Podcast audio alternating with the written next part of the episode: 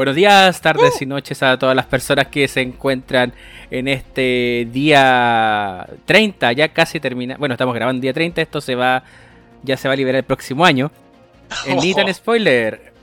Mi nombre es David y transmitiendo desde en este rato Antofagasta para el mundo acá muerto de calor. Oh my god. Y me encuentro también en Antofagasta con mi querido amigo Don Nelson. ¿Cómo estás, amigo? Amigo, el norte atrae y con este calor derrite. Derrite, exacto. Horrible, horrible. El poder, el poder del sol en la palma de la mano. Nada más te digo. Exactamente, ahí no va. Gol. No, Gol. mal, mal, mal. Eh, me imagino cómo, cómo deben estar ahí eh, en el hemisferio norte con frío. Aunque para, qué envidia, para, qué envidia. para que vean lo extra qué envidia y para que vean lo extraño que está esto, anoche llovió acá en Antofagasta, lo cual es extremadamente raro. Y ahora estamos con un sol infernal. Al- para el que juró, el jugó Mario 3, Mundo 2, ese sol. Ese, Ese sol, sol.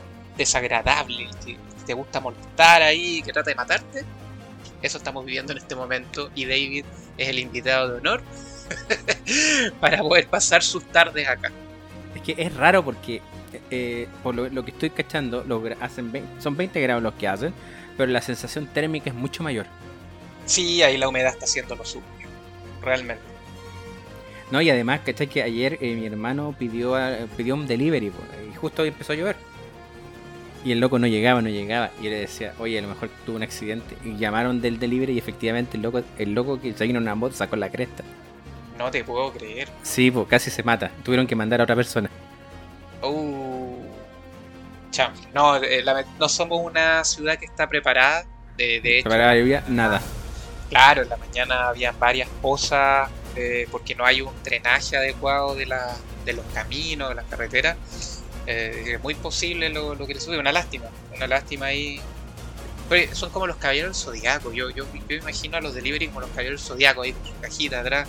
eh, Sí, peleándola por Atena, por Atena, Atena. tratando de llevar una hamburguesa o una pizza. Así que, ya, arriesgando la vida claro, por tu paladar. Y con hecho- precariza- precarización laboral. por supuesto, Eh, eh, sin contar eso. ¿ah? De hecho, cuando probablemente este, esta persona se cayó, empezó a escuchar una voz que le decía: Sella. Sella, Levántate, Sella. levántate". Es que es muy, muy lo mismo. Imagínate, gente con precariedad laboralmente trabajando por puros burgueses flojos que no pueden buscar su, su comida. No, terrible, Saori que necesita que la salven. por supuesto. Ella está rezando. E- Ella, Ella ella, es un Opus Dei. Ella, ella, está, ella está ahí aplicando, tratando de, ah, de mandar energía, buenas vidas. Buenas vidas. Buenas vibras, alineándose los chakras y entre el otro ahí arriesgando la vida. Claro. Oiga, amigo, pero a todas, de todas maneras quería aprovechar de a los spoilitos, desearles que tuvieran una muy feliz Navidad, espero que lo hayan pasado bien, que haya llegado el regalo que esperaban, y si no es porque se portaron mal. Y ojalá que el próximo año se porten bien y ahí sí les vaya el regalo. Y no reciban carbón. Claro, no, terrible, terrible. ¿Usted recibió carbón o, o llegó en lo que esperaba? Llegó carbón. Oh, amigo, amigo. Sí, pero bueno. Eh, te pretendo hacer un asado pronto, así que no hay problema. Muy bien, muy bien. ¿eh? Yo, yo, yo llevo los- el cuchillo y compramos la carnecita y estamos listos. ya, estamos al otro lado. Listo. Oiga, amigo, pero tal como usted decía, así como el sol está pegando y ojalá tener la energía del sol en la mano, eh, hay algunos duendecillos dando vueltas por ahí y Sí, momentos hay unos- de... ¿Ah? Momento, altos momentos de de, octo- em, de moluscos y que no saben si tomar agua agua de la llave o agua con sal. Además, además, uy, de veras, había olvidado esa talla. Sí, mejor haberla olvidado en realidad. Ah, no, hubieron. Bueno, ya, ya imagino para dónde. Que los Nistanespolitos ya se imaginan para dónde. Sí, porque en el capítulo de hoy de Nitan Spoiler, capítulo 101, vamos a revisar la tan esperadísima, probablemente la película Marvel más esperada de la vida. Probablemente. Porque y, eh, eso, ese, eso es tremendamente importante porque une a fans actuales, fans que han seguido el desarrollo del MCU, fans que amaban las películas del Caballero Sam Raimi, fans creo que son dos personas que amaban la, las dos películas protagonizadas por Andrew Garfield, tan irrelevantes que nadie se acuerda quién es Mark Webb. No, amigo, amigo, yo, yo, yo Nelson es uno de esos. Yo, yo, soy uno de esos dos. Yo soy uno de esos dos. Nelson es uno de esos dos personas que defienden a Mark Webb. Y bueno, nos, nos, referimos a la última película de Marvel llamada Spider-Man Far From no, no Way Home. No Way Home. No uh. Way Home. Homeless. Sin universo. Sin, no, Far From Universe. Esa es la la nueva, la nueva apuesta que tiene varias sorpresas. Algunas no tanto, algunas cosas demasiado anticipadas. Así que vamos a ir desentrañando la película en, lo, en, lo, evidente, en lo, en lo, que nos exhibieron. Y un poco en cómo, cómo se ha desarrollado esta trilogía del niño araña Tom Holland. Porque no olvidemos, por mucho que queramos otras cosas, Tom Holland es el protagonista de esta película. Así que, Don Nelson, Cuéntenos de qué se trata esta el, las flipantes aventuras de El Niño Araña. El Niño Araña. ¿ah? El Niño Arácnido. Eh, bueno, esta película eh, cierra la trilogía eh, en la cual Tom Holland como Peter Parker pertenece ya o es integrado a lo que es el universo Marvel cinematográfico y donde lo que trata de mostrar son las consecuencias de lo que ocurrió en la segunda película, en la cual, si ustedes recuerdan, eh, se enfrentó a Misterio y donde eh, esta es una continuación inmediata, dado de que se, se conecta con, la, con, el último acontecimiento en el cual, eh, dado que es una película ya del 2019, Misterio revela directamente quién, la, identidad de Spider-Man, en este caso de que es Peter Parker, eh, y las posibles consecuencias que eso podría traer en su eh, vida personal. Eh, por lo tanto, la película trata respecto a las consecuencias, respecto a esta, a esta desenmascaramiento del de, hombre araña y alternativas, ¿cierto? Eh, en la cual eh, Peter Parker pide apoyo a Doctor Strange para poder eh, tratar de solventar esta situación. Mira, no, no tiene ni un spoiler. así, pero oye, la, sinopsis más random. La más random. Genérica, pero que trata de demostrar lo que pasó. Mm. Es que igual, ya, esta, esta película es, es hablar sin spoiler es, re difícil, es tremendamente difícil. Sí, yo creo que el, esta situación, antes de que salga el humo, va a durar como 5 minutos, yo creo. yo creo que va a ser cortita. Creo que en mi caso, ese antes del gong se limita a que es una buena película, primera, primera película del hombre araña buena en el universo MCU, creo yo. Genuinamente buena. Pero ese genuinamente bueno no es orgánico del universo Marvel, sino que viene de afuera. Claro, eh, lo comparto. Mira, eh, efectivamente esto yo podría decir, eh, dado de que en algunos trailers se expresaba de que había la presencia de, de algunos enemigos, ¿cierto? Que son corresponden a, distintas sagas, como bien lo comentaba David, lo que ocurre con Sam Raimi, lo que ocurre con Mark Webb.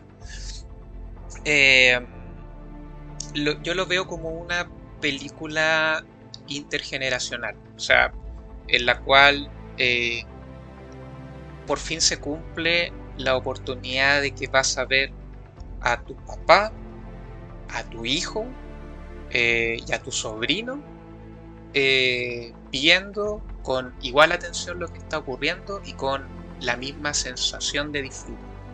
Que, efectivamente, y, eso efectivamente, por como bien lo comentaba David, porque hay una muy...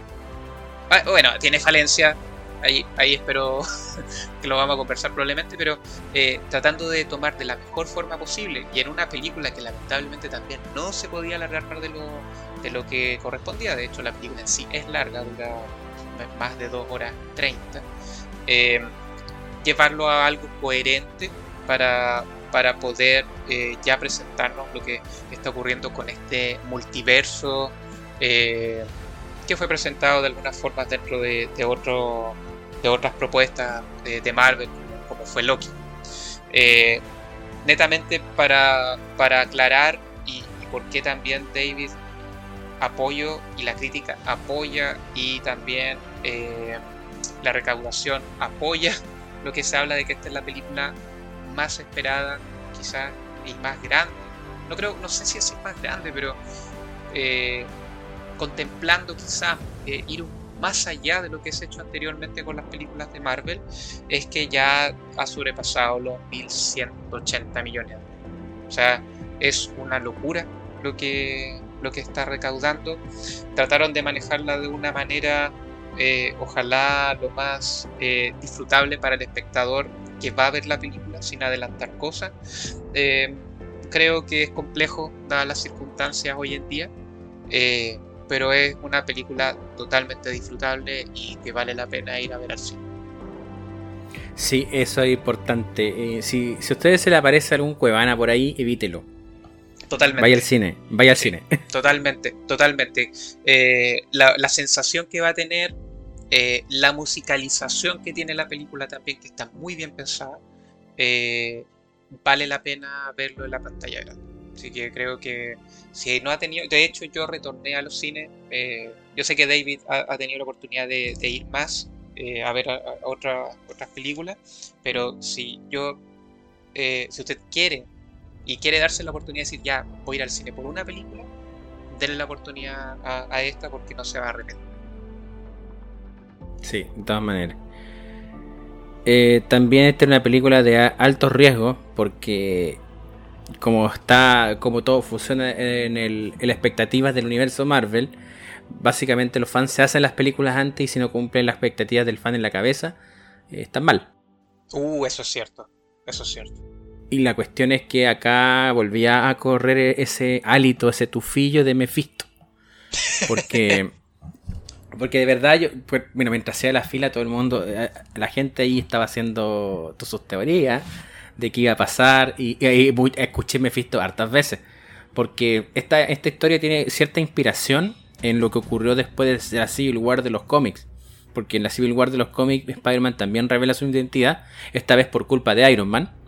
Correcto. Y, hace un trato con el demonio Mephisto para que todo el mundo se olvide a cambio de algo. Es una historia que generó ruptura en eh, varios fans. A, todo esto, a todo esto yo voy a decir, a mí me encanta la saga Civil War 1. La Civil War 2 es un asco. Civil War 2 es muy mala. la saga War 1 es totalmente recomendable, no tiene nada que ver con lo que se vio en el cine. Eh, eh, si, si, usted quiere ver un, acontecimiento importante en los cómics, eh, es totalmente recomendable y hay guías. Lo que pasa es que como son estos, estos sucesos que van más allá de, una saga, entonces hay una cohesión de, de, las distintas historias, de los distintos personajes para, para entregar información.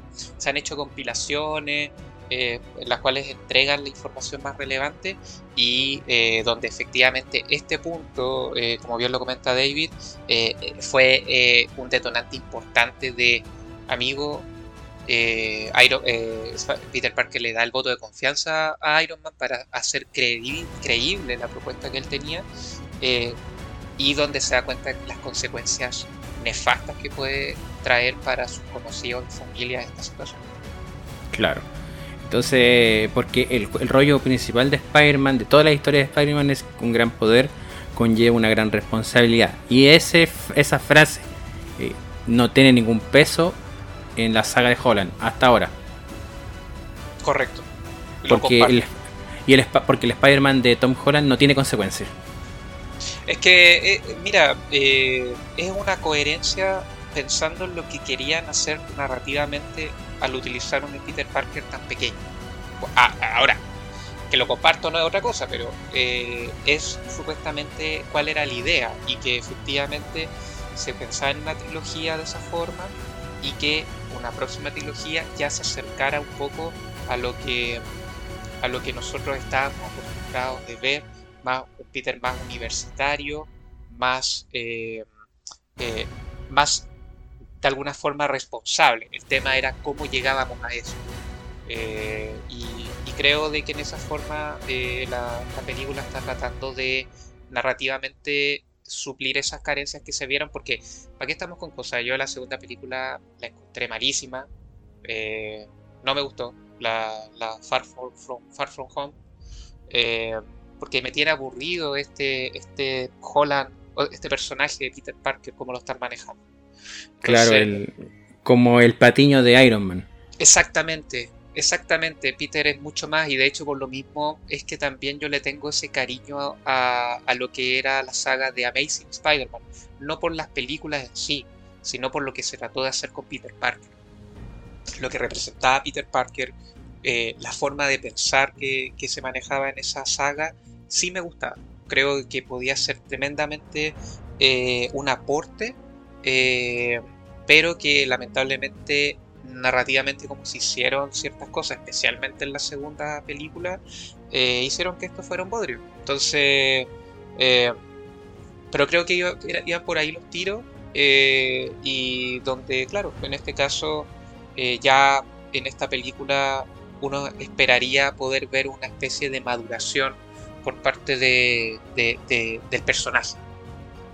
Que por ejemplo a mí no me gusta la saga Amazing pero creo que tiene el punto fuerte en lo, aquello que carecía la de Raimi. Creo que lo, lo, único que era muy baja la de Raimi, que tenía que ver con la relación niñito-niñita, que era la dupla Toby con Kirsten Dunst. era, muy, era muy mala la, de Raimi. que se logró era pero en la de Amazing es muy. Es lo, de hecho, es lo, único bueno de esa saga. mira, yo lo entiendo y. Para mí, por eso, no, no, no, lo entiendo totalmente. Por eso, o sea, como te decía, la química que se logra en esa saga es, envidiable. O sea, ahí se entiende por qué ellos dos terminaron siendo pareja por un par de años, etcétera, pero eh, es totalmente envidiable y, que ya nosotros le hemos tirado flores uf, todas estas veces y corazoncitos y cosas a, Stone. A Emma Stone eh, por lo versátil que es, por lo que siempre logra cautivar. Yo también me saqué el sombrero cuando hizo Cruella. Eh, entonces, y, otras. Entonces, eh, logramos tener dos actores los cuales realmente lograron desenvolverse bien, que como bien tú dices, quizás fue algo que falló un poquito en, la primera saga y que en esta tercera saga chiste. O sea, para mí esa relación entre MJ y, Peter no es artificial así, pero terrible. No, me gusta. Tiene sentido. correcto. Eh, entonces, no, quiero decir algo que no corresponda ante el GOG, pero eh, de alguna manera tenían la oportunidad ya como para decir, ok, ¿se acuerdan todo lo que han sufrido? Es por esto. para acá vamos, para acá vamos.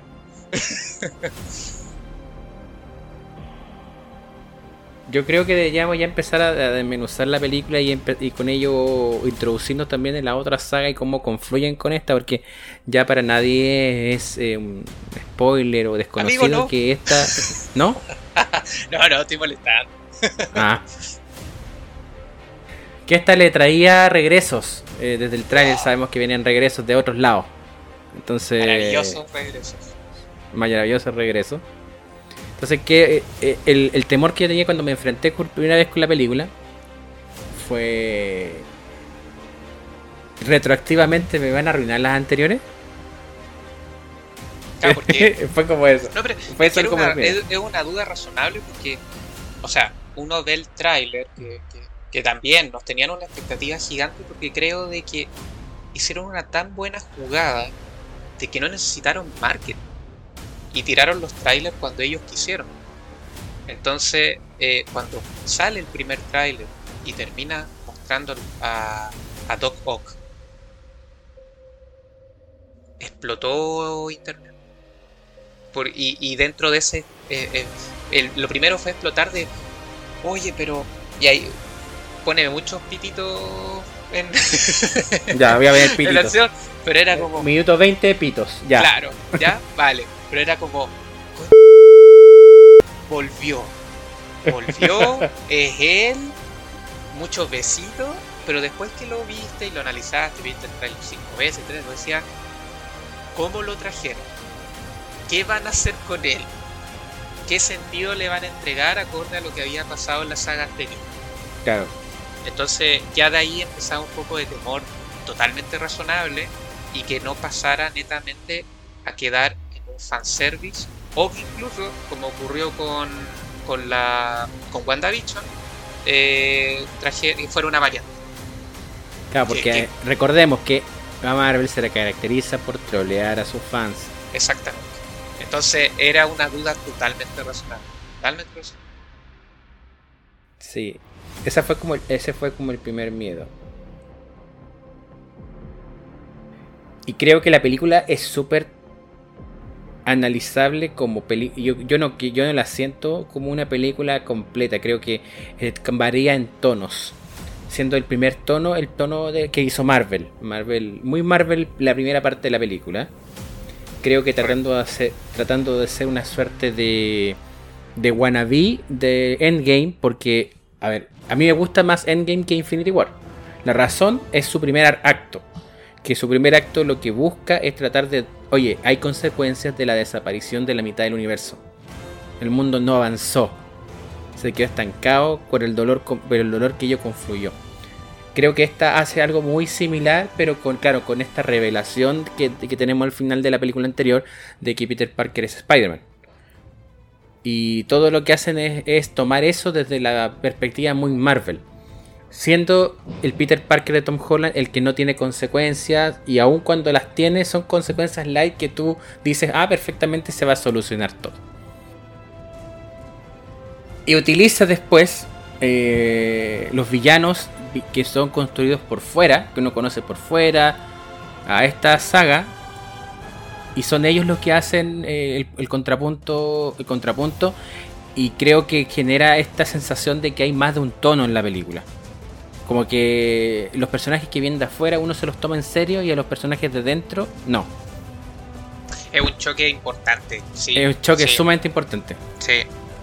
Eh, es que claro, y además que hay. Ah, bueno, ahí está el tono también, que es cuando en los trailers también revelan esta escena en la cual le, se ríen de, del doctor eh, Otto Doctor Octopus. por el Sí, nombre. Entonces, ahí es cuando decimos que innecesario. O sea, yo, yo personalmente yo decía no, ¿cachai? Eh, pero, ¿por qué lo quieres llevar por ese lado? ¿Qué ganas? Yo entiendo de que esto es family friendly y vas a tratar de, de- de siempre sacar una carcajada cada, cada dos, dos escenas, pero, pero no así. Por favor, no, que, que no sea a partir de, de, la burla de- del pasado. Claro, como que lo de ahora las lleva y lo del pasado es pasado y está añejo. Exacto. Y con y, y claro, la película te dice todo lo contrario, lo del pasado, es- aquí venimos a enseñarles pues cabrito. Eso te, eso te viene a decir. Y creo que, que, que fue, la película fuese solo eso, so- solamente rememorar el pasado y que el, el pasado fue mejor, hubiera sido un, Un error. Sí. Un, error to- un error total para la película. Y afortunadamente eh, las do- los otros dos actos se encargan de cambiar esa situación, aun cuando el, el sentido como el, el objetivo de Spider-Man en esta película no me gusta. No me gusta el, el cómo se tiene que mostrar hero- el heroísmo de Spider-Man. Pero lo, entiendo que no encontraron otra solución. Mira, yo, yo la encontré, o sea, la solución para hacer el cambio lo encontré valiente. Debo de ser súper sincero, lo encontré valiente por parte de Marvel llegar a ese punto. No sé si, ¿cuándo entramos en spoilers después o no, cierto? Eh, Pero todavía no mira, hemos dicho eh, nada. pa- pa- todavía no hemos dicho. Pa- Pasemos esta curva y entremos con los spoilers. Ya, ya. Porque tenemos que, yo creo que tenemos que analizarla completa, desde el inicio, desde esta, Sí. esta cuestión. Este mamarracho fue la primera hora y todo lo que viene Eh, después. sí, yo creo que sí, pero, pero claro, netamente como para cerrar esta, esta idea, eh, esta situación a mí me, dejó perplejo. Yo de verdad no pensé que podían llegar a, tomar una decisión así. Eh, creo de que fue un salto de tiburón al principio, pero que me, dio gusto. Y, que después de eso le creo totalmente el cambio de actitud. Eh, ahora, eh, ¿de qué otra, pueden haber existido otras formas de poder llevar a cabo esto? de hecho, hay muchas, bueno, ustedes saben cómo es como es Internet y especialmente los fans de los cómics, han salido muchas teorías y muchas ideas de cómo podría haberse resuelto esto de otra manera. Eh, pero, pero la verdad es de que como había tantas dudas respecto a lo que podía ocurrir acá, eh, encuentro satisfactorio la, la, manera en que lo llevaron a cabo. Ahora vámonos derechamente con spoiler porque de allá no se puede hablar más sin spoiler de esta película. Así que... Desde este momento, Nintendo Spoiler se complace en activar su alarma de spoiler. Así que si no ha visto la película, lo cual dudamos, por favor póngale pausa a esto. Eh, vaya, a, vaya inmediatamente a su plataforma favorita de cine. Compre la entrada en cuatro semanas más cuando por fin haya una entrada disponible. La va a ver y sigue con este podcast. Así que eso, vamos, vámonos con, eh, con Spider-Man. Bueno, mira, el, tú, tú encuentro súper coherente lo que plantea. Oye, partiendo del principio, lo que sí debo decir es que eh, no se pierde tiempo respecto a, a, la situación que está viviendo. Eh, de hecho, encontré muy, muy gracioso, eso sí, este como social justice warrior eh, que estaban a favor de, de Misterio y que fueron a encarar, había una, una, una tipa, ¿cachai? Que fue encarar así como, oye, sácate la máscara, eh, para ver si eres el real, así como, oye, acá estamos nosotros. Pero de ahí obviamente vienen estas escenas de todo es bromita, todo es liviano, porque soy joven y, y, y, y de alguna manera eh, se va a resolver que, ocurre con todo este movimiento, ¿cierto? Que se mueve. Y, ah, cuando llega al departamento finalmente. Creo que ahí había un poco de temor porque era seguir tal calcado lo que pasó en la segunda película. Sí, y, más encima después aparece el Doctor Strange y le ofrece y, Doctor Strange es, un alivio cómico en esta película. Oye, sí. Oye, pero espérate, espérate. Es que antes de ir a donde Doctor Strange, eh, hay una resolución importante y que tiene que ver con uno de los cameos que más ah. esperaban. El cameo, el cameo de eh, abogado de día, vigilante de noche. Correcto, correcto. De Matt Murdock. Ah, de Matt Murdock. Eh, yo decir, eh, y por eso yo espero que los Nistan Spoilito hagan el mismo ejercicio de ir al cine, porque hay, muy, hay distintas escenas en las cuales había como un sí, ¿cachai? Un sí, pero que salía de, de niños y que salía de, gente adulta. Eh, porque efectivamente ya desde esa instancia empiezan a aparecer estas sorpresas. Eh, sorpresas que se habían spoileado, ¿ya? Eh, pero, pero sorpresas al fin y al cabo porque ya uno no puede totalmente confiar en Internet. Pero si somos claros, ¿es necesario el cameo? Hasta cierto punto Innecesario, yo creo. claro, pero el tema es que hace, se, se mandan un, eh, un Deus Ex Machina, pero cuático, porque resulta de que logran limpiar todo el tema que había de respecto a esta situación con Misterio en 5 minutos. Claro, y supone que iba a ser una cuestión crucial. Exacto, exacto. Entonces, para mí, sí, sí ahí, ahí yo debo ser súper crítico respecto a la resolución de ese problema fue un fiasco. Fue un fiasco, sí nos trajo a, Matt Murdock, eh, que luego también es mismo día, ¿cierto? Miércoles, en Hawkeye, como estaba terminando también ese, ese esa serie, también hay una, una aparición importante relacionada con, con Daredevil. Entonces, Muy, de alguna forma... Aquí a mí me cargó en todo caso esa, lo que hicieron, como si, como cerraron a, a Kingpin, fue horrible. Es o sea, mira, lo que pasa es que eso está calcado de un cómic. En el cual también hay un enfrentamiento de Echo con, con Kingpin y en el cual mm, no sé cómo lo van a llevar, obviamente no he hablado con, con Faggy, pero es probable de que ahora el Kingpin pierda el ojo, como ocurre en los cómics. Mm. Que, el balazo que realmente le llegó, pero esté ciego de un ojo. Eh, y donde efectivamente a él lo muestran con mucha más fuerza, mucho más comiquero. O sea, eh, yo lo único que agradezco es de que no lo hicieron como por CGI más grande o estupidez que era innecesario. Pero, pero bueno, eh, de alguna forma se concreta ya esta, este recordatorio de que una serie que sí vale la pena que haya nacido en Netflix puede integrar al universo pero, pero también nos encontramos con esto de, que necesitamos avanzar rápido. Eso, es lo que uno empieza a sentir en, esta película. Tiene que ser vertiginosa, entonces tienen que ir pasando cosas rápidas, porque tenemos que mucho, muchas cosas que mostrarle. Empezamos a eh, ir sacando estas resoluciones eh, que, no necesariamente son satisfactorias. Entonces de ahí efectivamente viene el problema y que tiene que ver con la entrada al MIT porque al final, al final es por eso lo del Doctor Strange. Claro, ni siquiera es por la, consecuencia real de, oye, eh, todo el mundo sabe tu identidad y te están asociando a un homicidio. Claro, es más importante el, que no vaya a entrar a la universidad. Correcto, y, que por mi culpa tampoco van a poder entrar ni MJ ni Ned. Entonces, eh, ese, esa vuelta no me gustó. Para ser claro, o sea, ya después pensando en frío, creo de que fue un poco decepcionante. Eh, el cómo se armó ese, porque podrían haber sacado mucho más provecho eh, en el tiempo. Eh, pero claro, podría haber traído problemas luego para, para ciertos desenlaces y, lo que se buscaba, se buscaba lograr.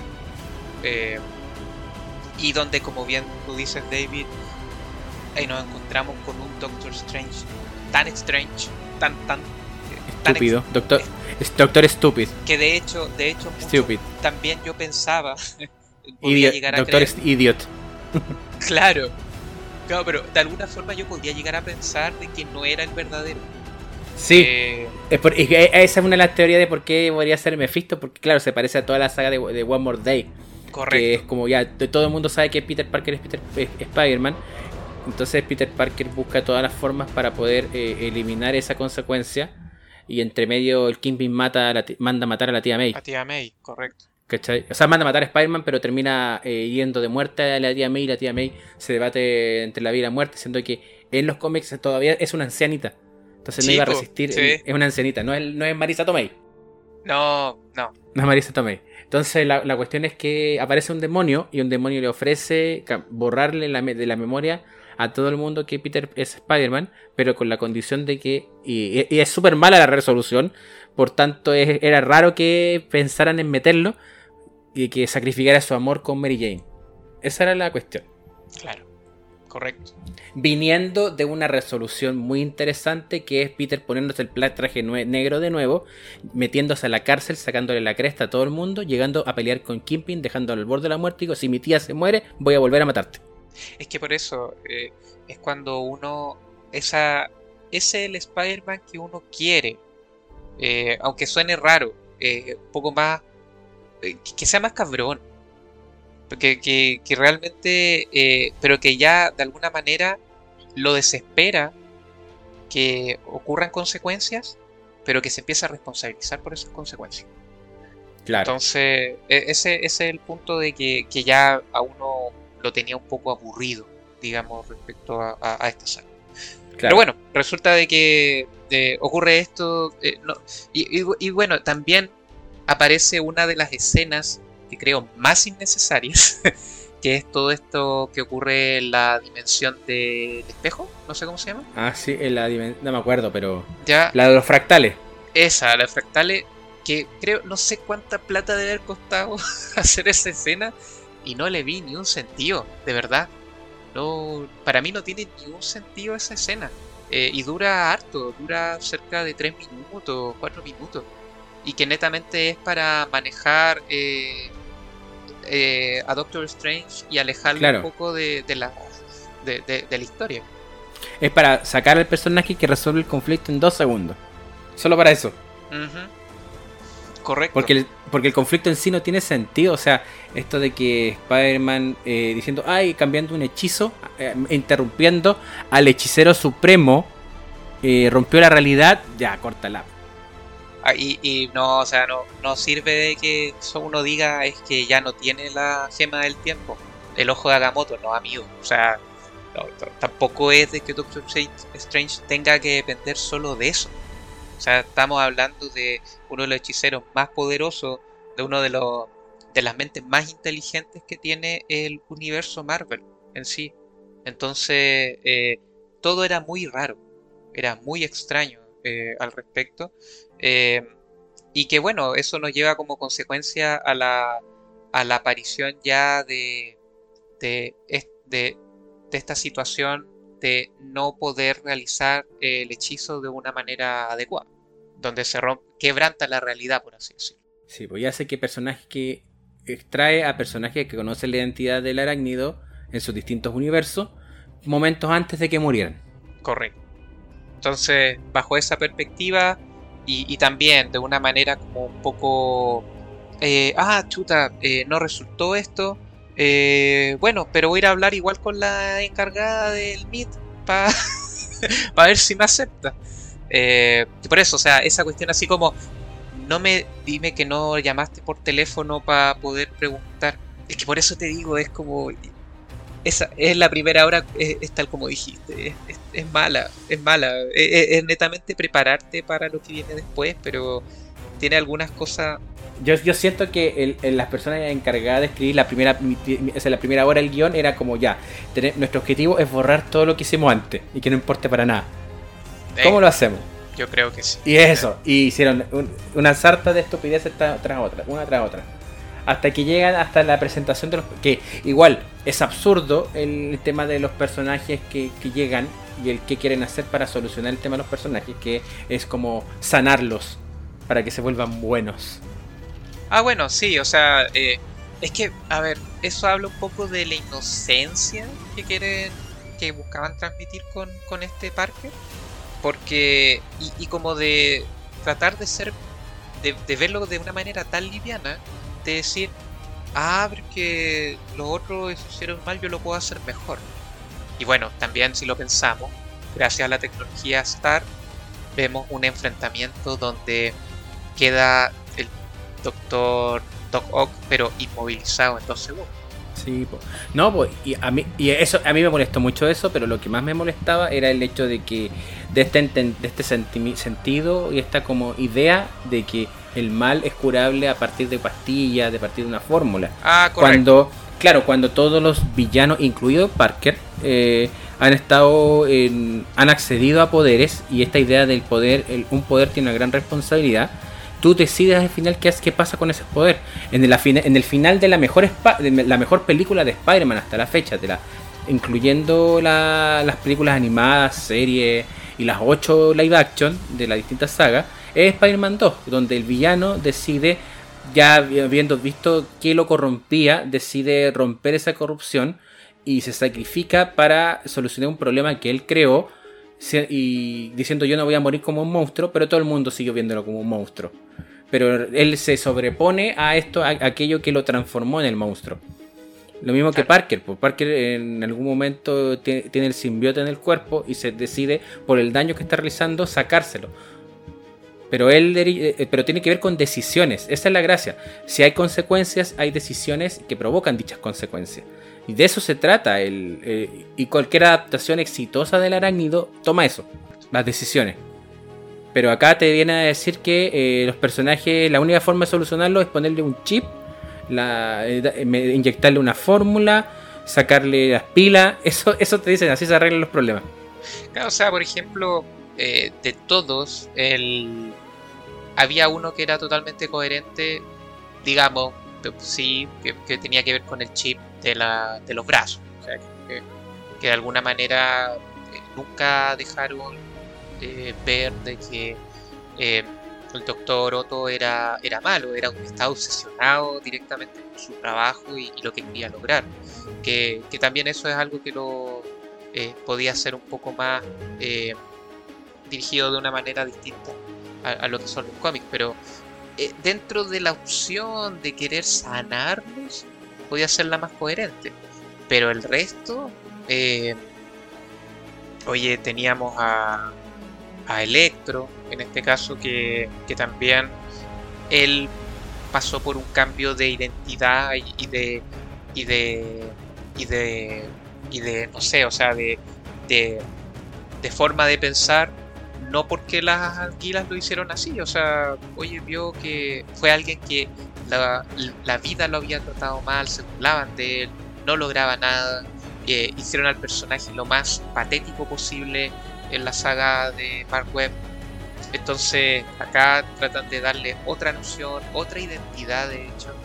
Eh, se mandan algunas tallas buenas, sí, pero eh, también él mismo dice, o sea, oye, yo no quiero cambiar, o sea, ¿de qué me estáis hablando? ¿Qué, cómo, es eso? yo, yo, yo, yo tengo el derecho a, a utilizar mis poderes como quiera no porque un niño me, me, esté asesorando, porque claro, ahí, ¿cuál es la, como bien tú dices, cuál es la opción? Oye, te creé esta batería, porque también tenemos esta idea de que hay, Stark le dejó una máquina que hace cualquier cosa. Claro, que si te ocurre lo, lo que tú quieras, claro, lo que tú quieras, que también es como, oye, una salida de guion así, pero muy mala. Aunque se presta para esta participación del gran William Defoe decir, yo también tengo algo de científico. ah, qué maravilla. Sí, y, ahí, claro, y a mí me quiebra un poquito la, idea, porque, claro, los dos personajes que generan esta, esta debate moral eh, es, por un lado, Norman Osborn, que es malo desde antes. Esta cuestión de que siempre fue malo en, la saga de, la, de Raimi, siempre fue malo. Quizá fue antes era un piñera y después, claro, era un monstruo más, más fuerte con poderes, un Piñera con poderes. Pero, y Alfred Molina, que era un tipo que estaba roto, lo habían roto la muerte de su, esposa y además estaba controlado por estas voces. Es como la esquizofrenia. Y que eso sirven del contrapunto un poco para poder eh, dialogar sobre la moralidad de los, del, del, villano dentro y cómo el héroe se para frente a eso. ¿Cachai? Y creo que ¿sí? sabiendo un poco también todo el cariño que le tienes a la primera saga, ¿qué te pareció la escena en la cual hacen rememoranza al estar hablando Norman con la máscara? Me, pareció muy bueno. Porque claro, dijimos que dijimos que eh, Norman es malo. O sea, yo acabo de decir Norman era malo siempre. Pero la gracia de, los de, la saga de Raimi es que tanto sus protagonistas como sus villanos tenían eran, eran personajes tridimensionales. No eran unidimensionales que eran solo 100%, malos o 100% buenos, no. Tenían sus bemoles. Entonces esto de que Norman siempre se debatía entre pasar más allá de simplemente la obsesión por el poder y la plata al, al matar y al extorsionar. Eso siempre me gustó con el personaje. Y de hecho, el que Norman le gane al duende rompiendo la máscara es súper coherente con, ese, con esa dualidad. Y claro, yo entiendo que tiene que ver, también tiene que ver con una cuestión de queremos hacer un juguete que se parezca más al duende de los cómics. Y por eso es que lo descubren y solamente le ponen lente. Que a todo esto hay una hay un hay un pietaje de Willem Dafoe con los ¿cómo se llama esto? Con los eh, tentáculos del Doctor Ock, con los brazos del Doctor Ock cuando están grabando Spider-Man 2 y se pone unos lentes, los mismos lentes del Doctor Octavio y que son los lentes que ocupa ahora. Claro. es, muy buena. esa escena es muy buena. Es notable. Va encima ver la, la reacción de. De Alfred Molina. De Alfred Molina, sí. E, ese tipo que a todo esto se casó hace poquito, Alfred Molina. Yo sé que ¿Ah, escucha este podcast. Sí, pues le mandamos. Ah, le mandamos un abrazo grande. Un abrazo. Ah. No, no nos mandó tortita, pero. No.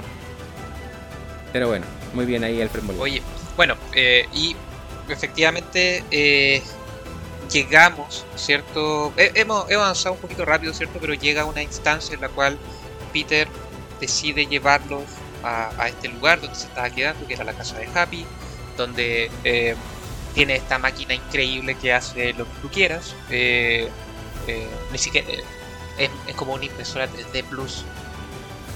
claro. Y donde efectivamente ahí ocurre eh, ya la el mostrarse realmente revelarse respecto a esta idea tonta, digamos, de, controlar al enemigo, o sea, de, confiar en él, así era, etcétera, y donde ya empieza, y creo, aparece una eh, representación magistral de William Defoe.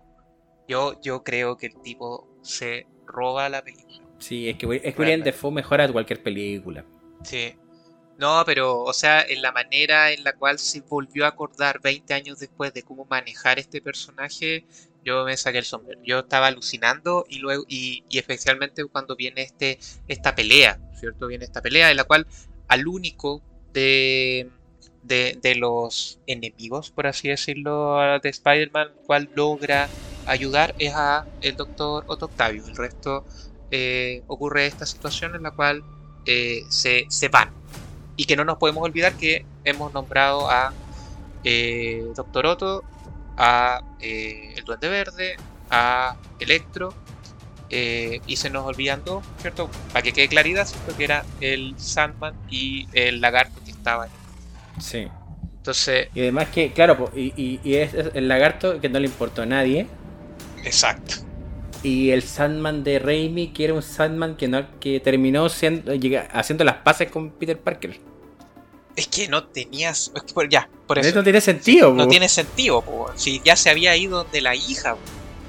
Sí, pues el tipo ya se está, en proceso de redimirse, Y lo ponen acá así y él no tenía ningún objetivo. No, yo no, yo me quiero ir para la casa nomás. Claro.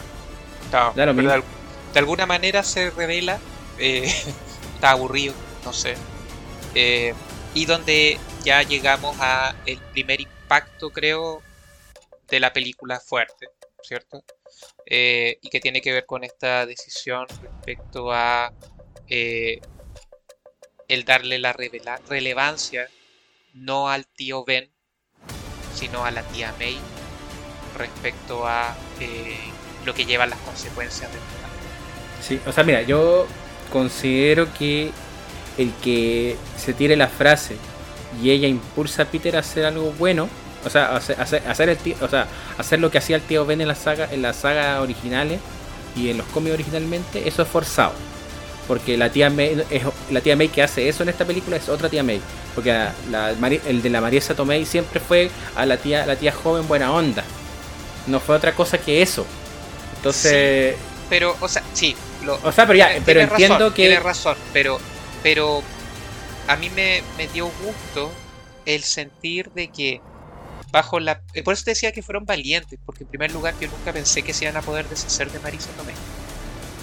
Entonces, porque por todo, por todo lo que genera, oye, si tiene una... fuera atractivo, ¿cierto? Que por, por quien ella es, eh, también como personaje, eh, prefería verla a ella en escena que a, que Jane que, MJ. Ah, por, supuesto. Entonces, eh, tenía, tenía una, eh, un nexo además que, lo hacía atractivo para, para, la continuidad de la historia, etc. Entonces, cuando ocurre esta situación y, ya se manda la frase, dije, no, de verdad lo encontré súper valiente. Dije, ya, estoy de acuerdo, eh, no tiene ningún sentido que nadie más la diga y de algún, de algún punto sigue siendo el punto de inflexión para que eh, pase por este, este momento eh, terrible como personaje Peter Parker de perder a una de las personas más valiosas que tiene eh, y que es su culpa. Y que es su culpa. Entonces bajo eso me parece me pareció yo quedé impactado no nunca no había leído yo traté de mantenerme fuera de spoiler pero sí debo hacer y, y también le voy a contar los spoilitos yo en julio del año 2000... No, ¿cuándo fue? Como en abril del 2021 se había filtrado un supuesto script, el cual lo leí por SAP. no, me, no me pude contener de leerlo y donde efectivamente se hablaba de estas cosas. Realmente el script filtrado era, el, era real, se cumplió todo lo que decía. Eh, y resulta de que desde, ese primer momento yo pensé, no lo van a hacer. no lo van a hacer. No, no, no me, me rehuso a creer de que van a ser tan, tan valientes de, eliminar un personaje de esa, de esa forma. Pero ya ahí también sirvió para dar cuenta de decir, sabéis que se lo están tomando en serio. De verdad quieren dar ese salto generacional que necesita Peter Parker. Eh, y de hecho, ya desde ese punto es que la película tomó un rumbo maravilloso. Claro, la pregunta de, ahí, de ahí la película para arriba. Exacto, exacto. Entonces, eh, fue, eh, como te digo, yo lo, lo, voy a. Para mí, yo lo dejo en valiente. Eh, se podrían haber tomado otra, otras opciones para, para tratar de llegar a lo mismo, sí. Eh, que, que, le hayan dado la frase me parece, oye, ya que estamos hablando de distintos universos, y, sí, también totalmente aceptable. Y creo de que me sacó un... Me, me, me rompió la quijada. Wow. realmente cuando, cuando ocurrió. Así que... A, a mí, ¿sabes qué me pasa eso? Porque esa, esa escena tiene después un callback que es cuando ya aparecen los, los tres Peter Parkers. Oh. Y, que claro, pues después vamos a llegar a esa parte, pero quería mencionar que, claro, en el fondo, a este, es, esa semilla de matar a la tía May hace que más adelante ellos se manden un momento Marta bien hecho y que no pudo hacer nuestro, nuestro querido amigo Zack, Zack Snyder. Correcto. No, a mí me encantó esa, esa escena. Eh, está muy, es muy bonita. Yo, y, y, y, ahí es donde, oye, momento de apreciación por Andrew Garfield, por favor. De verdad. Andrew Garfield es muy buen actor. Es muy buen actor. O sea, yo eh, todavía tengo pendiente ver, por tema de tiempo ahí, eh, todavía estoy con el lápiz rojo, pero todavía tengo pendiente esta película que hizo, que es un musical, creo. No, no, no ah, soy muy bueno para los musicales, pero que es de, está en Netflix. Eh, y que creo que se roba la película. O sea, ahí muestra un poco cuáles son sus capacidades actorales, que ya se habían visto en lado. Pero eh, yo debo decir de que las interacciones y, efectivamente este, eh, el cómo cuenta su, en el momento Marta, cómo cuenta su, la situación y que trata de darle un peso emocional al decirle a Peter de que él se fue por el camino oscuro, que ya él no controla sus golpes, que está eh, cayó casi en una en, una en un hoyo debido a que falló al salvar a su Mary Jane, en este caso es Gwen. Eh, fue fue súper eh, no puedo decir lindo, pero fue yo, lo encontré maravilloso de que fueran coherentes con lo que había sucedido en la en las mismas. Eh, ¿Cómo se llama esto? En, la misma saga de, Amazing Spider-Man. Eh, y que de hecho trataron de aliviar en, la saga anterior con, con, el discurso de Gwen y que eso no había ayudado a continuar y súper fascinado y todo, cuando no debería haber sido así. Eso es una falla terrible que hicieron en la, en la segunda película.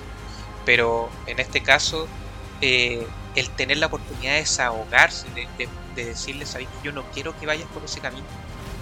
Sí, eso fue bueno. Fue, fue, maravilloso, fue maravilloso, de verdad. Y debo decir también que grité como una niña cuando sale del portal. Yo, yo como que de verdad dije, sí, por favor. ¿En las reacciones del cine? Oh, 10 de 10. 10 de 10. ¿La gente gritando? Oye, pero aplausos. Todo así, pero de verdad, todos gritando. Fue espectacular espectacular. Ahora, eh, y, lo, gracioso era que ya ocurre esta situación y después Ned dice, eh, ya, déjame intentarlo de nuevo. No, ahí ya sabía para dónde iba todo. Sabía para dónde iba. y aparece, eh, y, me gusta, me gusta que, claro, el, Andrew, el, Spider-Man de Andrew aparezca, ¿cómo se llama esto? Con el traje de Spider-Man y el de Toby, que es el Spider-Man viejo, aparezca de civil. Sí, fue notable. Fue notable. Me parece civil. Y, tu traje, obviamente lo tengo abajo. Porque siempre tengo Spider-Man. Y, y, que claro, podía y e, eso, eso era como el, la cuestión. Porque ya uno, uno, sabía que el cameo venía, venía. ¿Qué iban a hacer con el cameo? Eso era lo, la duda. Y creo que fue un paso correcto. Como dice bien Nelson, el, Andrew, el Spider-Man de Andrew Garfield, el Spider-Man roto y el Spider-Man de Tobey Maguire, el Spider-Man viejo, pero un Spider-Man sabio. que ha tenido que lidiar y, eso y eso para atrás de toda la película y que creo que también es un punto muy favorable que tiene esta es que esto no es una película sobre Spider-Man, es una película sobre Peter Parker. Mira, diste justo en el clavo porque creo que era algo que se necesitaba y dadas las circunstancias en cómo estaban llevando la trama. Eh, por eso creo de que ya después es un disfrute que uno dice puta bien. Además de que eh, hay una bueno vamos a, también pasar por ahí por el momento Marta también, pero la coherencia que se les da eh, a ambos dentro de, de, la trama eh, hace de que no quede solo un cameo. De hecho, cuando ya están en el laboratorio y cuando empiezan a, a, tener estas conversaciones que son conversaciones banales en realidad, eh, que netamente sirve para corroborar la justicia que se le está dando a, las sagas anteriores. Eh, me pareció súper importante. Como dices tú, el que haya llegado eh, civil, eh, que haya tenido la oportunidad y que creo que, bueno, quizás al finalizar de hablar de esto lo, tocamos de nuevo como, como tema de lo que viene, pero el que ya nos dé un indicio de que logró su cometido y hizo que eso funcionara. Cuando comenta de que pudo, ya se, encuentra viviendo con Mary Jane, que hicieron familia.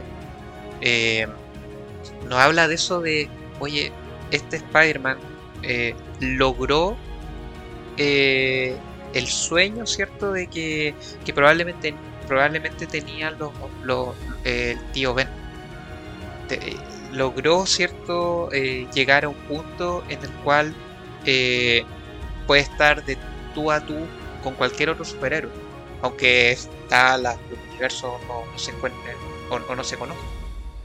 Claro. Pero hicieron que quedaran muy marcados todas las todas los Spider. Eh, es que hay otro elemento en las buenas adaptaciones del arácnido, es que tiene que ver con la mala suerte Parker. Porque ah, bueno, sí. Porque a, Peter Parker le sale todo. Porque Peter Parker es una telenovela. Spider-Man es una telenovela. Quien quiera creer lo contrario está equivocado. Es una telenovela. Y el, protagonista eh, no vive con Deus Ex Máquina, vive con Diablos Ex Máquina. Todo le sale mal y todo le empeora siempre. Eh, los, peligros le llegan, no los provoca él. Y eso es interesante porque es lo que, lo que no tenía el, el Peter Parker actual. Los problemas los creaba Peter por su estupidez. Pero no era alguien que le llegaba a un problema gigante y como estaba ahí decidía resolverlo. Porque se sentía se hace responsable de esas cosas. Entonces creo que el traer al, al, Spider-Man de Toby y decir, aun cuando este personaje siempre supimos que tuvo la mala suerte Parker, logró su cometido, logró hacer familia y que eso, eso le costó. Porque él pone énfasis. Me costó. Es la vida misma. Y eso, eso lo encontré como súper valorable. Y eso le da el, peso también al momento Marta. Porque ya, se muere la tía, la tía May. Eh, se rompe. Y no sabe qué hacer hasta quiere dejar todo y ya acabar con su misión de hacer el bien. Eh, por estos Deus Ex Ned logra hacer portales. que es una tontera, pero es una conveniencia para la trama horrible. Pero, mira, pero, pero, eh, pero, es que espera, ahí, ahí yo quiero también considerar de que todo lo que sucede eh, es netamente para poner, como dices tú, troleo a los fans o ideas que podrían verse en algún futuro.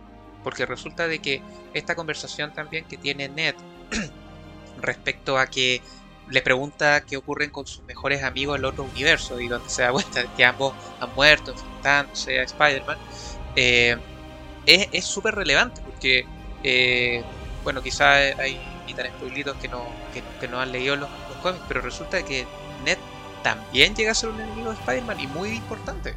Sí, por el Hobgoblin. Que es el Hobgoblin. Entonces, de alguna forma, eh, el que ya se vea que, que tenga ciertas facilidades para, para utilizar eh, algunos poderes, o sea, esto de lo, de lo del anillo, eh, haberlo visto con la capa también.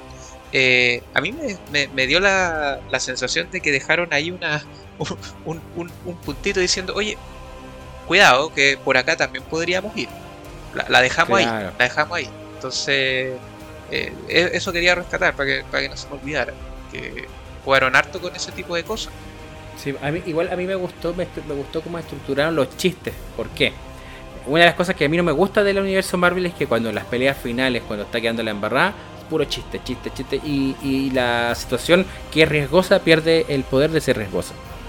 Pero acá hicieron que todos los chistes estuvieran antes de, por ejemplo, estas conversaciones medias banales de, oye, tú la, la telaraña la sacáis de tu brazo, porque yo tengo que hacer una web shooter. Eso, sí, puro, y me acordé al tiro del, del meme ese puro Toby. Estas, son puro Toby. me acordé de eso. Y lo otro es que empezaran a empezaran a como a hablar de los enemigos contra los que habían peleado. Claro, claro. Sí, bueno, y de ahí, espera, es que hay dos cosas. La primera, que también fueron un poquito más allá eh, con esta, esta broma, digamos, del dolor de espalda. Eh, porque resulta, yo no, yo no sé si tú sabías este tema que, ocurrió con, con Tobey Maguire, que él, eh, para, poder negociar de alguna manera en su momento las lucas, en, la, segunda película, eh, eh, hizo una... ¿Cómo se llama esto? Eh, que, supuestamente se había lesionado la espalda. Y tuvieron que parar la, la, grabación y era mientras estaban haciendo una alguna, alguna especie de, de negociaciones. Entonces, y eso es real, eso ocurrió. Y ya después terminó cortando como 17 millones más, bueno. Claro, fueron como 17 millones de dólares más el 7% de la recaudación, algo así era, de la película. Se cortó muy bien Pero resulta que en ese tiempo eh, se, se, habló, se habló de que él había fingido esta, esta lesión. Entonces que considerar, eh, a mí me dio mucho, mucha risa que él se prestara para considerar esto. Que obviamente como Peter Parker tiene sentido, o sea, oye, con todo el, el tema y, y ver a Andrew Garfield haciéndole este este, esta especie de tronar los huesos. Eh, ah, eh, eh, creo que creo que creo que fue me, dio gusto, me dio gusto porque hablaba un poco de lo que estaban dispuestos a entregar como personajes también los actores. porque mucho tiempo se habló de que, oye, Tobey Maguire no está interesado en volver, que se volviera por las lucas. Pero ahora que han empezado a salir ciertas entrevistas, eh, lo que dejan más claro estos dos actores es que ellos querían ser más que un cameo. Ellos querían ser partícipes de la historia y que muchas de las escenas que nosotros logramos ver en la película y quedaron fueron creadas por ellos. Entonces eso habla muy bien. Y claro, y son escenas de Peter Parker, no Spider-Man. Exactamente. Es lo que es lo que termina pesando, no. Sí. Y esta, claro, pues y ahí viene ese, ese tema de de convencer a, a, ¿cómo se llama esto? a Tom Holland de que el gran poder conlleva una gran responsabilidad. Hacen el momento Marta, de, dicen la frase y dicen, oye, ¿cómo tú sabes la frase? Es que a mí me la dijo el tío Ben.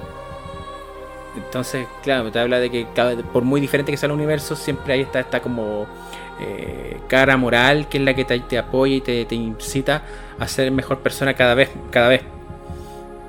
Y que cuando ya logran, sí, y cuando ya logra eh, y que aún así, y eso lo encuentro también bacán, es que cuando tiene la pelea final contra el duende, el, el Peter Parker de Tom Holland se deja llevar por la ira. Y si no es por eh, Toby, que es el viejo, eh, mata al, al Duende Verde. Lo hubiera matado. Lo hubiera matado. Sí. Y eso para el personaje es tremendo.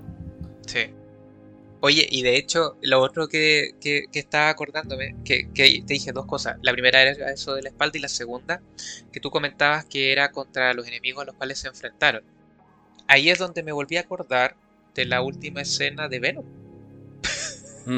y dije, ah, acá viene.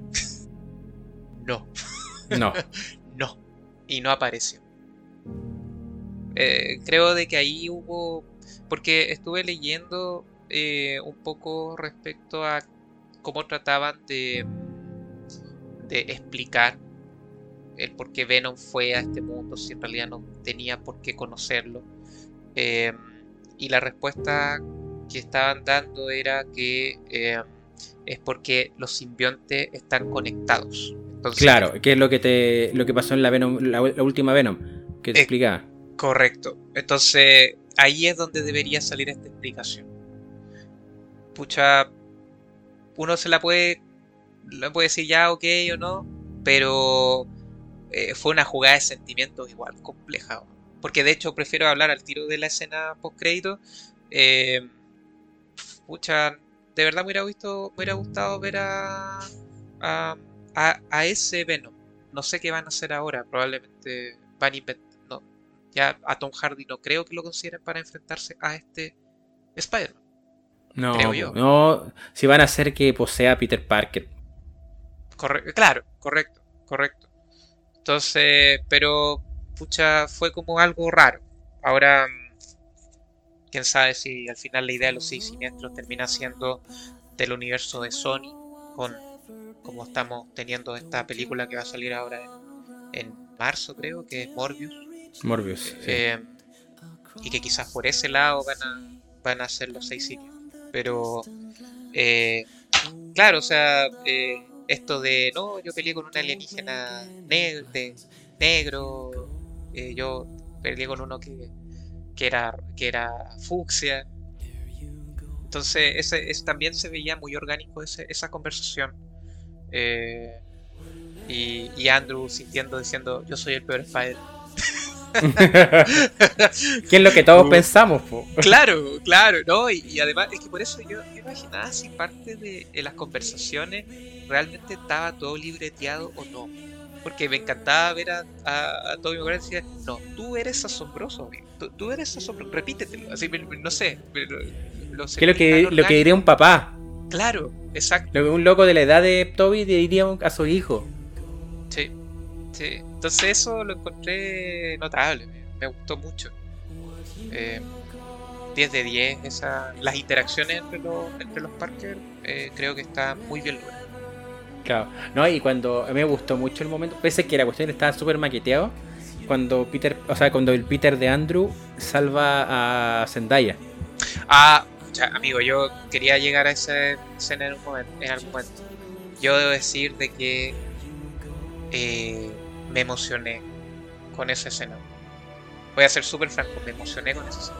Porque creo de que eh, era la oportunidad y que cuando en el tráiler aparecía ya cayendo, uno pensaba, pucha, si es que llegaran a aparecer todos los Spider-Man, ojalá que le dé la oportunidad a el Spider-Man de Andrew Garfield de redimirse para caer, para salir de ese hoyo que, que hizo de que de que generara este personaje más sombrío, que, es como también lo explican en el momento Marte.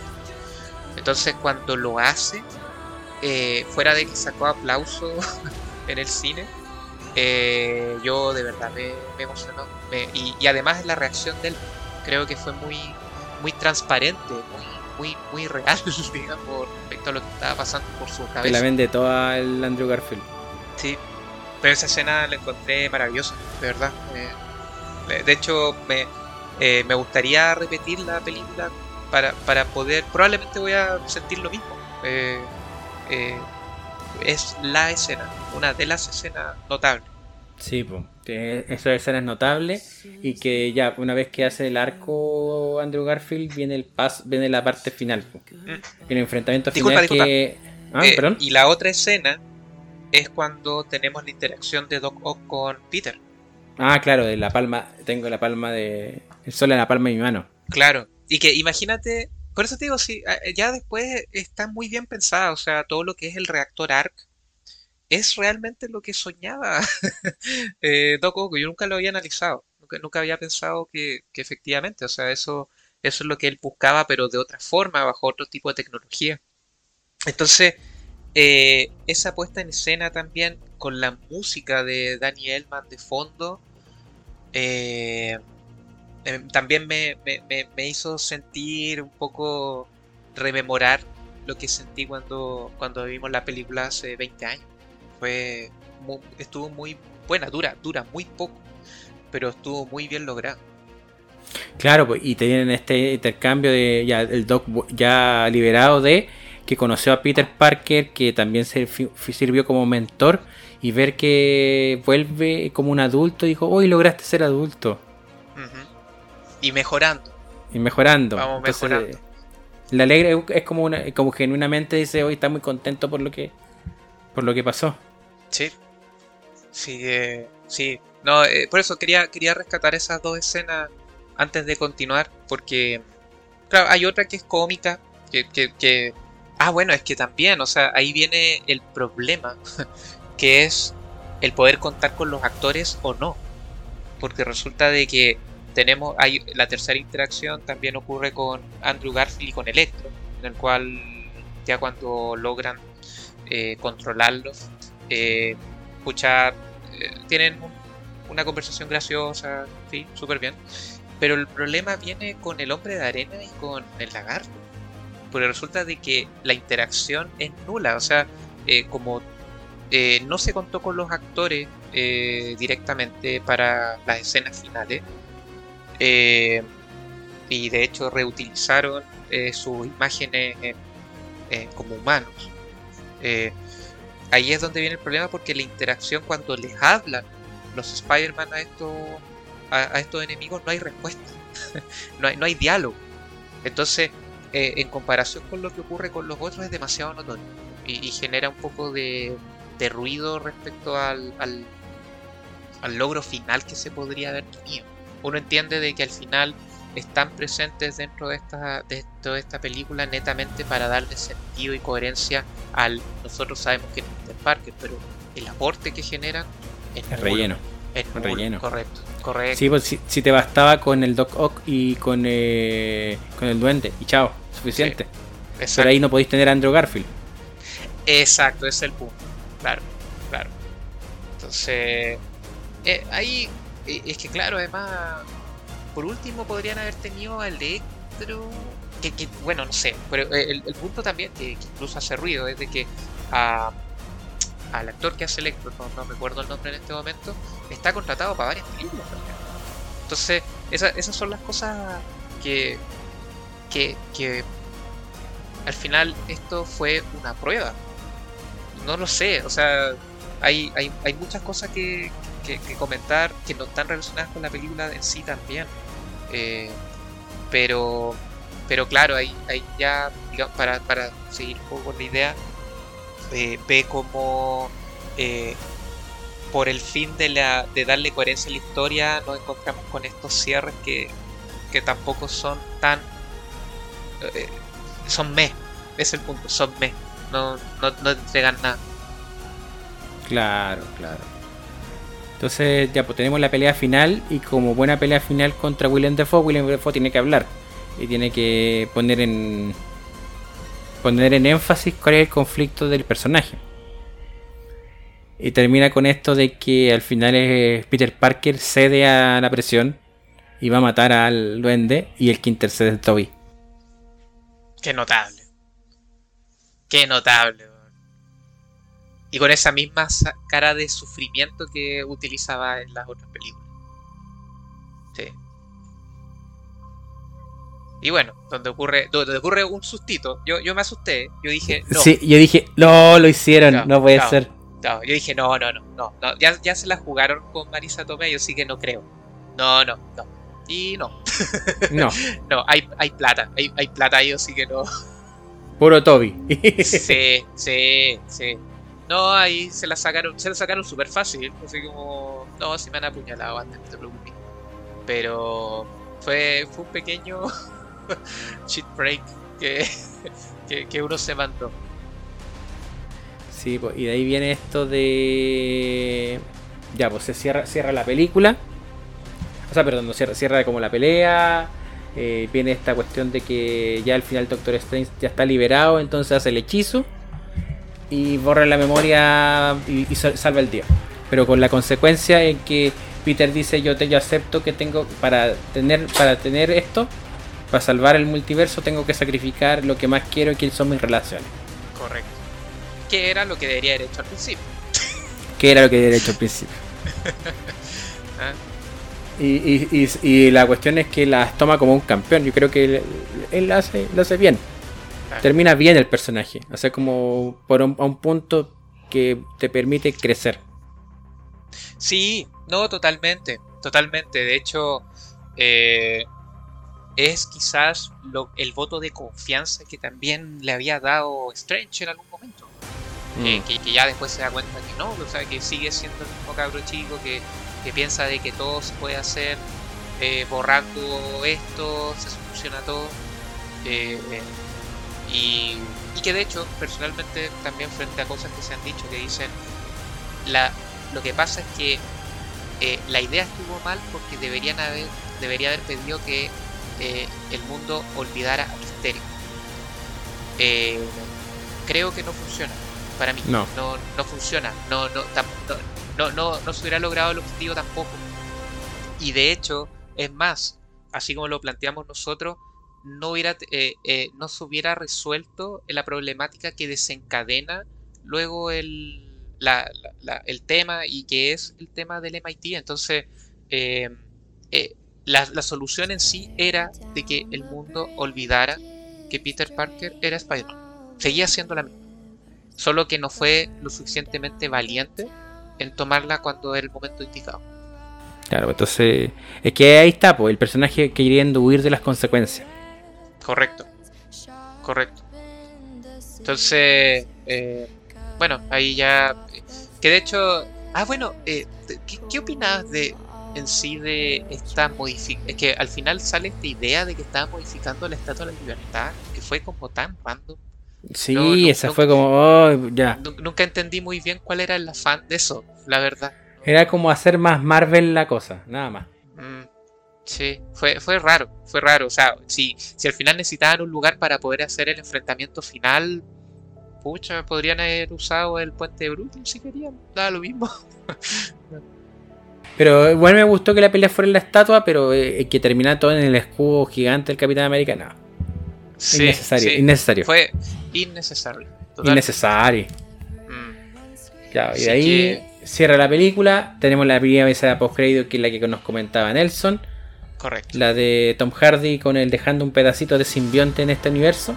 Oye, y aguante la presencia de. Eh, oh, se me olvidó el nombre. Que, que es este chico de Ted Lasso. Sí, el, ¿Cómo, se llama? Ah, Dani Gómez, Dani, Rojas. Dani Rojas, Dani Rojas. Qué grande, qué, grande. me dio mucho gusto verlo.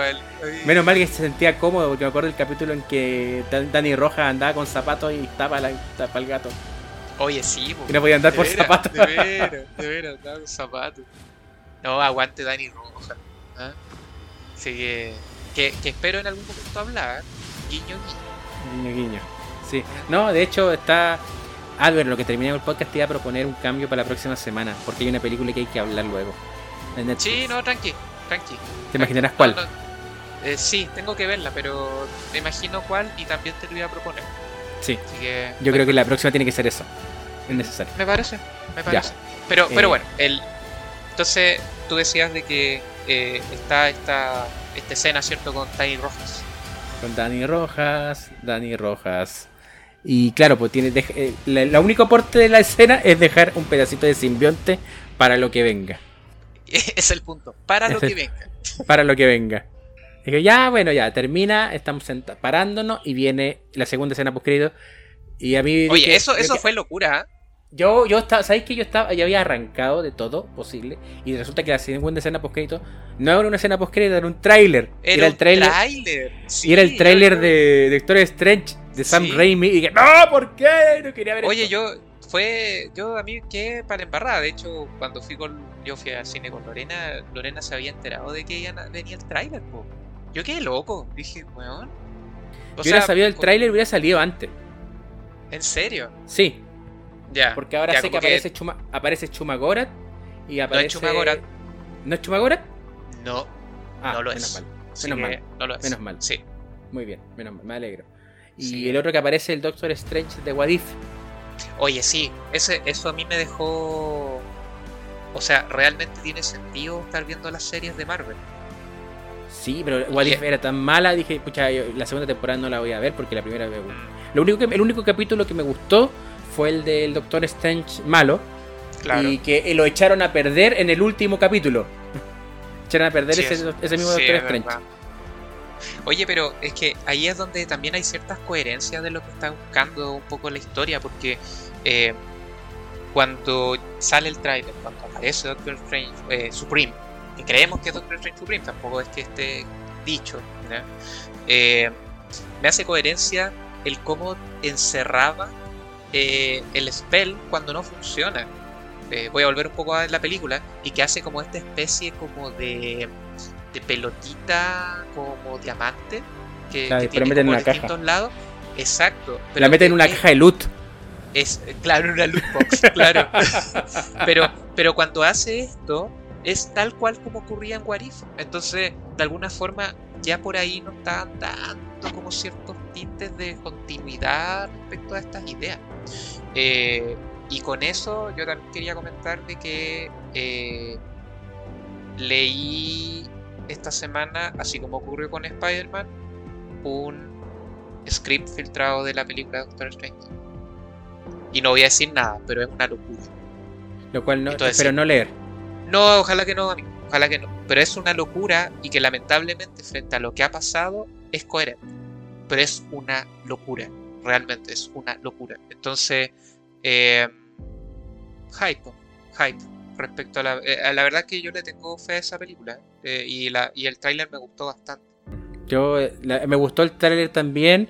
Me alegra que no sea Chuma Gorat el personaje que mostraron. Sí, sí, sí, no, no es. Afortunadamente no es. Afortunadamente. Bueno, para la gente que no sabe quién es Chuma Gorat, búsquelo. Busque quién es Chuma Gorat. Que probablemente el acercamiento más de todo a Chuma Gorat es Marvel vs. Capcom. qué gran, qué gran juego. Qué gran, juego.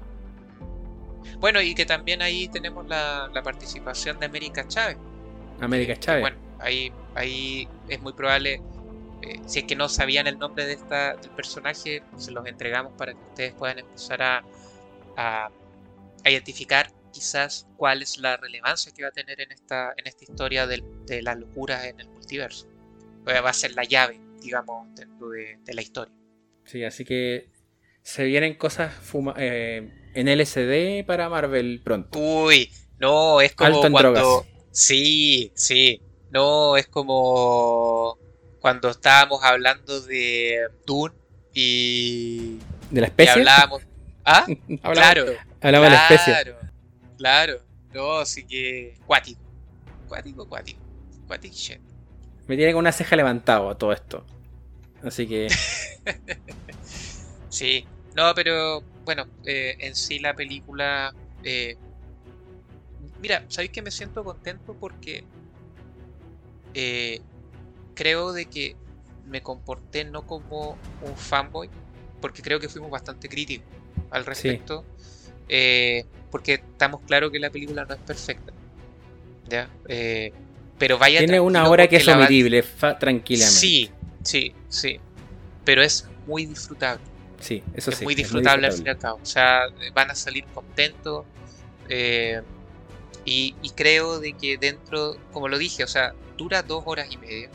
Eh, y donde efectivamente se, se, notaba esta aceleración para, ciertas cosas, pero es muy satisfactorio. O sea, eh, y lo otro es que, como fue mi caso, me, me, alejé del internet, por lo tanto nunca estaba con la duda de que si realmente aparecían los Teston Hollands o si aparecía efectivamente eh, los Spider-Man.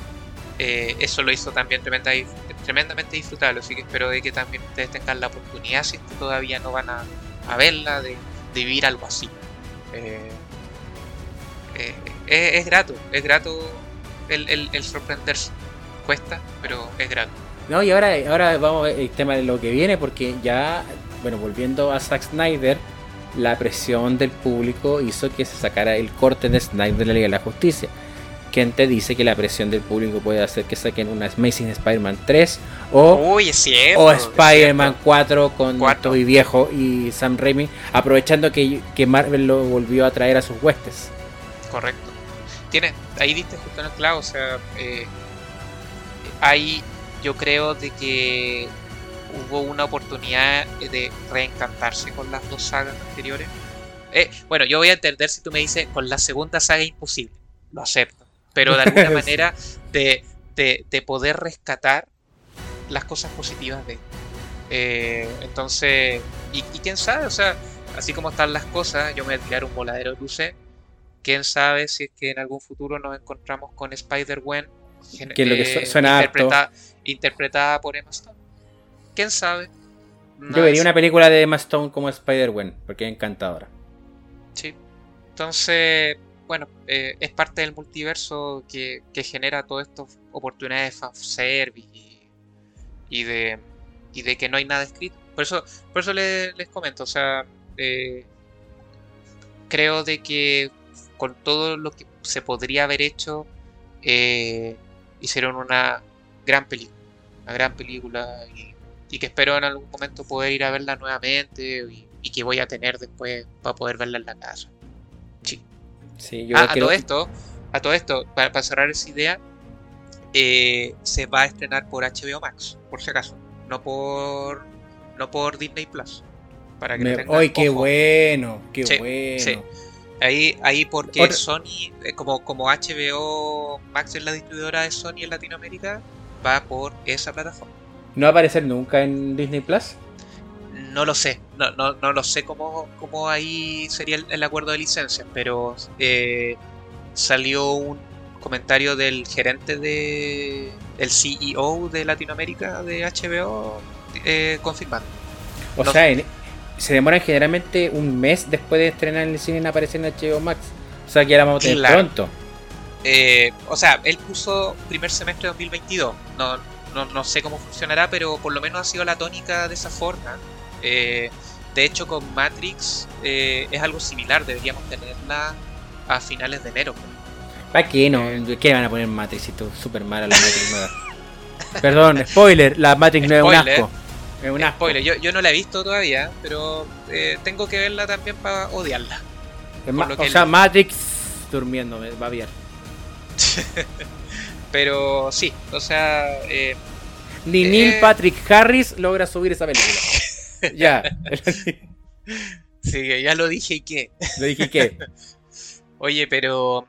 Pero sí, o sea, aprovechando, me, me recordé eso, de, de que también va a aparecer por streaming y y ahí van a poder disfrutarla todas las veces que quieran. Sí, o sea, o sea, se nos viene cargadito ahora porque mañana, bueno, este capítulo lo van a escuchar el día domingo 2, pero ya van a tener disponible Cobra Kai también. Y la semana del 9 uh, vuelve Shinjeki no Kyojin. Ay, amigo, ¿cómo se nos viene esto? Se nos viene el verano eh, con harta cosita. Y además con el estreno, bueno, que probablemente sea la película que va a volar la próxima semana, Don't Look Up, que uy, esa, discusión va a estar buena. Sí, yo me voy a poner al día para, participar ahí de ese. No, amigo, usted va, a poner play y se va a quedar pegado. La película es súper rápida. Bueno. Y, buena. Oye, ¿es verdad que como nombran a Chile uno termina cantando la canción nacional o no? No, eh, no te, mira, yo creo que el, mira, hay algo, contexto. El Chile del cual hablan ahí es el Chile de Piñera. Ah, ya. No dicen Piñera, pero obviamente todo lo que pasa relacionado con Chile eh, está, eh, eh, obviamente lo que haría, lo que va a pasar con Chile en esa película es por culpa de Piñera. Y van, a entender por qué. De, Sebastián Chile. De Sebastián Chile. wow, ya. No, espero, si, si sale todo bien, este fin de semana poder disfrutar. Ahí vamos a estar presentes. Y bueno, vámonos con palabras al cierre. ¿O tiene algo más? No, no, eh, la verdad es que tengo muchas cosas pendientes que ver, así que de hecho el, eh, el día de ayer, eh, miércoles 29, se estrenó The Book of Boba Fett también. ha pasado muy desapercibida. Esa la voy a ver la próxima semana. Ya, a mí me preocupa de que haya pasado tan desapercibida, pero también pues, estamos en temporada de estreno y Así que nada, eh, aprovechen de disfrutar, aprovechen de también que tengan, que hayan disfrutado de un muy, bien, muy buen cierre de año y, que se venga un año 2022 con todo, que por lo menos es lo que amerita en serie y en futuro, parece que promete, así que ahí, vamos a estar conversando. Sí, bueno, por mi parte llegó igual. Eh, me voy tranquilo. Ustedes saben que soy que eh, del, equipo de Internet Spoiler el que más reclama de Marvel. Pero me voy tranquilo con esta película. Eh, creo que igual es una buena película, aunque le sobre una hora. pero bueno, pero es una buena película, es disfrutable y creo que tomaron. Hubo harto relleno, pero tomaron buenas decisiones. Y que decisiones que si las toman bien, si las toman con pinzas, puede que el resultado sea favorable a futuro. Pero mientras no sepamos qué es, guardemos, mantengamos solamente la ceja levantada. Así que bueno, invitarlos a que nos sigan en todas nuestras redes, en, Twitter, en Instagram y en Facebook, y que también nos escuchen por Anchor, por, por Spotify, por Google Podcast, Apple Podcast, Evox, YouTube, Audible, Portal Disc y demás. Eso ha sido todo por el día de hoy. En este capítulo 101. Nos escuchamos en breve. ¡Chau! ¡Chau! Nos vemos.